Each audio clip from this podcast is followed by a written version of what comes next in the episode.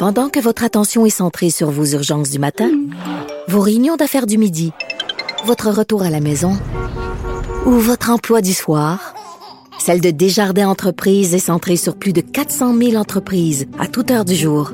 Grâce à notre connaissance des secteurs d'activité et à notre accompagnement spécialisé, nous aidons les entrepreneurs à relever chaque défi pour qu'ils puissent rester centrés sur ce qui compte, le développement de leur entreprise.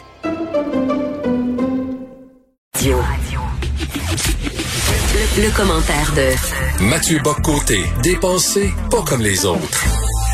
Mathieu, euh, il y a quelques jours, euh, dans Le Devoir, c'est rare que je suis d'accord avec Francine Pelletier, extrêmement rare, mais elle a écrit un texte en disant, écoutez, oui, il y a des coucous dans les anti-masques, effectivement, mais il y a aussi des gens qui se posent des questions légitimes et sensées.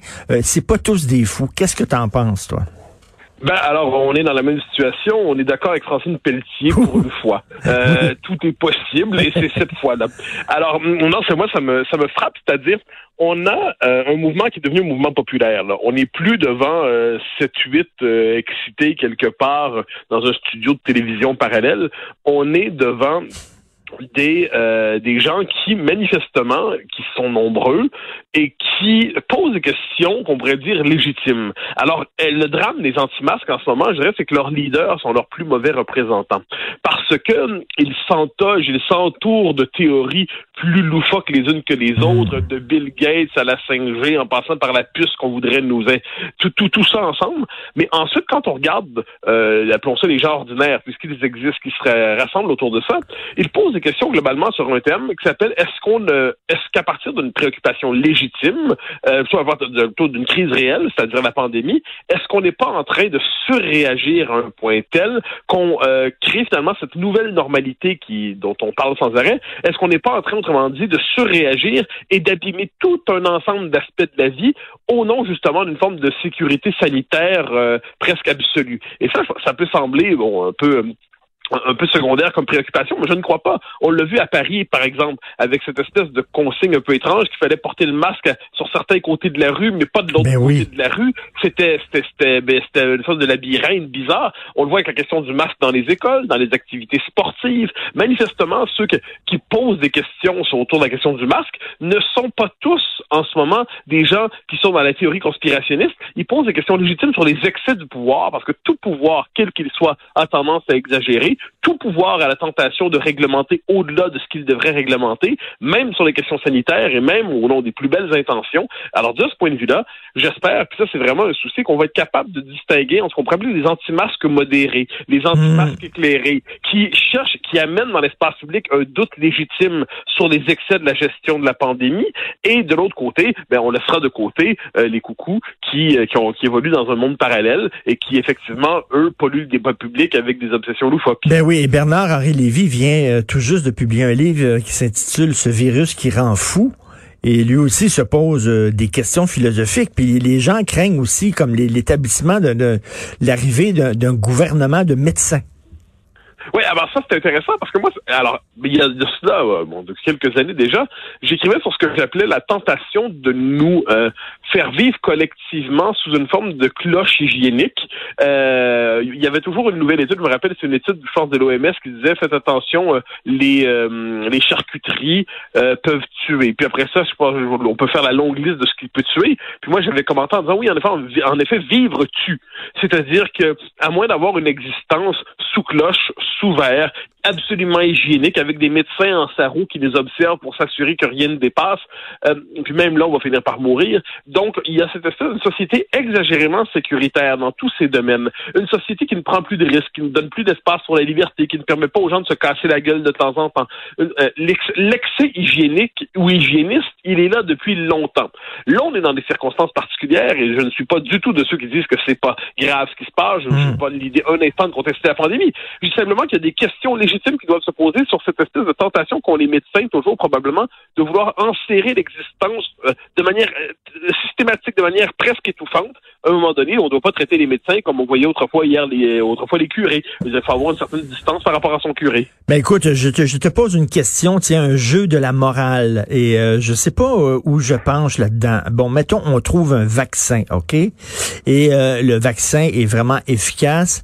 Il y a des gens qui ne veulent pas se faire vacciner pour toutes sortes de raisons, certaines loufoques, d'autres pas, etc. Bon, euh, est-ce qu'on devrait les obliger à se vacciner en disant, ben si tu te vaccines pas, c'est ma santé à moi que tu mets en jeu, la santé de la collectivité. Donc, euh, d'un côté, est-ce qu'on devrait rendre le vaccin obligatoire, mais en même temps, il y a la liberté en disant c'est mon corps, puis je mets, je mets bien ce que je veux dans mon corps? Ben, j'ai pas de la, compétence épidémiologique, je ne la réclame pas du tout. Donc, en ces matières-là, j'écouterai quand le, débat arrivera. Ce qui est certain, cela dit, c'est que le, on peut l'aborder de deux manières. Il y a un deux côtés est-ce que la, la, la, la, peur du commun des mortels dans, dans le attends, c'est même pas le commun des mortels, c'est les radicaux qui nous disent ah là là, ce vaccin c'est une tentative d'asservissement généralisé. Bon, quand on entend ça, il faut juste se dire on tourne la page, on n'écoute plus hmm. parce qu'on est devant des esprits conspirationnistes. De l'autre côté, si on constate qu'on a un vaccin, il fonctionne, puis une exigence généralisée, ben, je, ne suis pas de ceux qui s'en désoleraient avec une nuance. C'est que ceux qui ne veulent pas le faire, ceux qui ne veulent pas se faire vacciner, eh ben, il y aura probablement des conséquences dans leur vie. C'est-à-dire, est-ce qu'ils vont pouvoir encore voyager, prendre l'avion, euh, quand va venir le temps d'avoir des assurances, et ainsi de suite. Euh, il y a des conséquences à l'exercice de sa propre liberté. Et si on considère que devant la situation qui est la nôtre, puis avec un vaccin qui est validé, on n'est pas devant une affaire de venant de je ne sais quel laboratoire en Ouzbékistan, euh, et que ça se passe plutôt correctement, euh, j'ai l'impression que ceux qui vont refuser le vaccin vont devoir accepter les conséquences de ce refus. Une fois que c'est dit, je pense qu'on n'est pas rendu là. On est encore pour l'instant dans le dans le tâtonnement pour savoir comment gérer avec une épidémie qui risque d'être là pour un, pour un, petit moment quand même. Mais indépendamment de, la pandémie actuelle, c'est vrai qu'il y a comme une, un mouvement hygiéniste qui tend à dire, tu sais, euh, il faut euh, le purel, que tout soit propre, qu'on ait un mode de vie propre, ne pas fumer, bien manger, faire de l'exercice, etc. Il y a des gens qui se posent des questions. Est-ce qu'on devrait encore offrir des soins de santé gratuits aux gens qui refusent de faire de l'exercice, qui fument, qui sont trop gros, etc. Et ah, même, même, même, même, dans les, on veut même maintenant récurer le fond de notre tête. On veut qu'on ait des, des idées propres au lieu d'avoir des idées sales la tentation hygiéniste, la tentation du contrôle absolu de l'existence. Je pense qu'on dirait qu'elle est presque consubstantielle au mouvement de l'État. Euh, elle est, la, la, tentation totalitaire traverse la modernité. Elle peut prendre le visage de la tentation hygiénique. Disons ça comme ça. Donc oui, cette idée d'avoir une société transparente, une société sans excès, une société mmh. amidonnée, une société encadrée, ça c'est très présent au-delà de la pandémie. Puis ça, je pense que c'est un des aspects les plus inquiétants de notre société parce que on perd beaucoup de liberté par là. Ensuite, je dirais que le bonheur de l'existence vient aussi quelquefois de la transgression vient du fait de ne pas être en, parfaite soumission aux consignes de son curé. Euh, il y a Mario Roy, le journaliste de la presse, l'ancien journaliste de la presse, mhm. qui avait une formule très amusante. Une fois, euh, il m'avait dit la décadence, je le cite de mémoire, la, décadence a commencé quand sur l'heure du midi, les jeunes journalistes ont commencé à aller faire du jogging plutôt que d'aller prendre un, verre au coin de l'air. euh, J'avais trouvé ça merveilleux. Je me disais, bon, voilà un homme qui se fait jouir de la vie, qui a le plaisir de l'existence avec, appelons ça, rillette, bière, euh, saucisson, charcuterie et vive la vie. Disons ça comme ça, l'idée du banquet. Alors qu'inversement, euh, donc la tentation hygiénique, la volonté de créer des espèces d'êtres humains pâles, transparents, sans désir particulier, sans secret. Autrement dit, des, des, des espèces d'humains programmés ennuyants. Hmm. Donc la tentation hygiénique traverse notre époque. C'est pour ça que la question de la pandémie doit être éclairée à cette lumière. C'est-à-dire, elle est déjà là, cette tentation hygiénique, cette tentation sécuritaire, sanitaire. Donc, est-ce que quand les deux se rencontrent, pandémie, donc une vraie, vraie situation, et cette tentation-là qui idéologiquement est inquiétante, quand les deux se croisent, ça peut faire quelque chose d'assez inquiétant. le commun des mortels est en droit de se dire, est-ce qu'on ne va pas trop loin avec ça en ce moment? Est-ce qu'on n'est pas en train de surdélirer? Eh bien, ça, je, je pense qu'on doit tendre la main, voilà, aux anti-masques modérés. On ne doit pas leur, moi, je leur donne pas raison, mais j'ai pas envie de les traiter comme des pestiférés, des pas propres, des gens qui n'ont pas de, de, place dans l'espace public. Et en France, je vois des, des hors-séries de magazines ou des livres qui euh, rendent hommage à Jean Gabin, euh, à Michel Audiard, euh, à Simenon, euh, au roman de Maigret. On dirait que c'est, on s'ennuie de l'époque de la bonne blanquette de veau, puis le petit vin blanc à, midi au comptoir, puis la pipe et le cigare et tout ça. c'est avant, avant que les hygiénistes aient pris le contrôle. Ah, absolument. C'est la nostalgie d'une existence plus libre, où la parole était moins surveillée, où euh, les contrôleurs de la moralité n'étaient pas partout en train de dire oh ce que vous dites va me vexer. Euh, c'était le plaisir d'une existence, ben, c'est-à-dire où on savait qu'on allait mourir. Donc sachant qu'on va mourir, on se dit aussi bien vivre, disons ça comme ça.